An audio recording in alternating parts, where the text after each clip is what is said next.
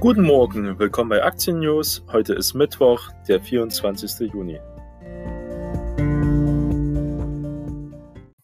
Wir starten wieder mit den Ausblicken den heutigen Handelstag, gucken uns dafür die Index Futures an und wir sehen, dass die asiatischen Werte, also der Nikkei, leicht im Plus ist mit etwa 0,1 Prozent. Wir sehen den Shanghai Composite 0,15 Prozent und auch die anderen asiatischen Werte sind alle leicht im Plus. Vorbörslich gucken wir uns den DAX an, den DAX Future.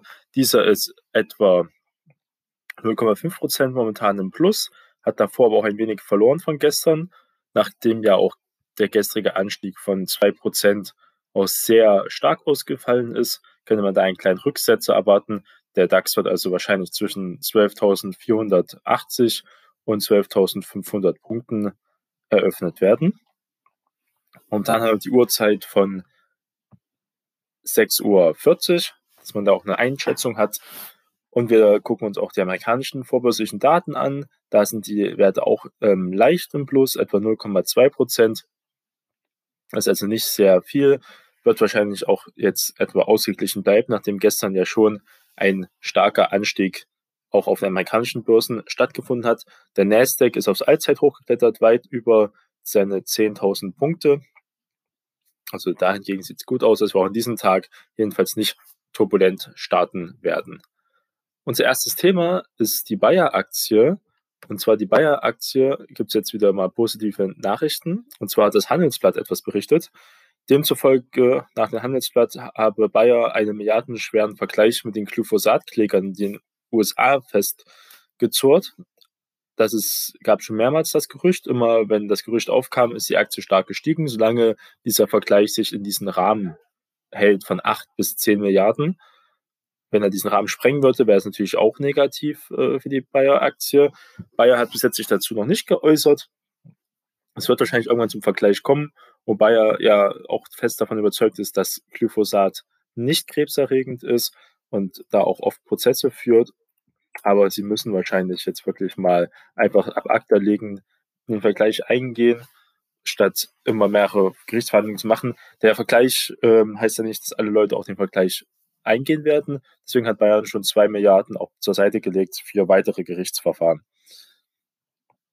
Also soll eine unterschriftsreife Einigung vorliegen, kam äh, gestern langsam hinaus und hat wirklich gesehen, dass der Aktienkurs um 7% angestiegen ist. Wenn es dann wirklich so wäre, könnte man auch schnell wieder die 80 Euro bei der Bayer-Aktie sehen. Kann man also die nächsten Wochen auf jeden Fall beobachten, ob jetzt wirklich die Einigung offiziell verkündet wird. Weil, wie gesagt, Bayern wollte bis jetzt noch keinen Kommentar machen. Also wirklich hier die Verhandlungen noch sehr groß. Da muss man auch sagen, dass die Bayer-Aktie wirklich jetzt kräftig in die Höhe gestochen ist. Das Glyphosat-Problem hat aber über 60 Milliarden Euro teure Übernahme von Monsanto ähm, natürlich sehr beschädigt. Hat man sich also selbst äh, sehr viele Probleme mit ins Haus geholt mit dieser Fusion. Und man muss sagen, trotzdem ist es einer der größten Pharmakonzerne der Welt. Also das erstmal hier zu dem Thema. Außerdem kann ich noch mal kurz auf Wirecard ein. Und zwar, wie viele schon mitbekommen haben, wurde sogar jetzt ähm, der ehemalige Chef Markus Braun festgenommen, wurde aber auf Kaution von 5 Millionen Euro wieder freigelassen. Es wird also große Vermittlungsverfahren jetzt auch gegen die Vorstände von Wirecard angesetzt. Der Kurs hat gestern kurz gegenreagiert, war auch zeitweise mit über 20 Prozent im Plus. Da muss man natürlich überlegen, dass diese 20 Prozent ja ein Anstieg von den 14 Euro auf 17 Euro waren. Das ist also immer noch weit, weit unter den großen Verlusten.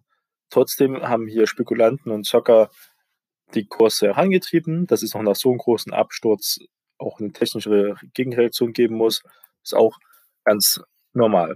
Die Frage ist nur, wie lange die angehen soll. So, Braun wurde wie gesagt freigelassen, das heißt also, ist also außerhalb vom Vollzug und muss sich immer bei der Polizei in gewissen Abständen melden. Und das sind natürlich wieder weitere Wendungen im ganzen Wirecard-Skandal. Auch die Finanzaufsicht BaFin hat ihre Anzeige wegen Marktmanipulation gegen Wirecard erweitert. Zitat, Wir haben heute eine Nachtragsanzeige bei der Staatsanwaltschaft München I wegen des Verdachts der Marktmanipulation erstattet.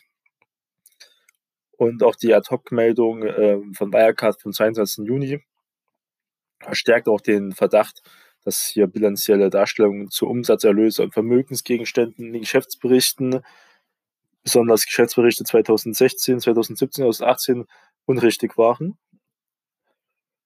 Und da muss man auch sagen, dass diese verstärkt sich wirklich dieser Verdacht, dass die Berichte wirklich auch, wie sie auch verbreitet wurden, besonders auch, besonders auch von Markus Braun, falsche Signale für die Wirecard-Aktienkurse gegeben hat und womit wirklich gegen das Verbot der Marktmanipulation verstoßen wurde.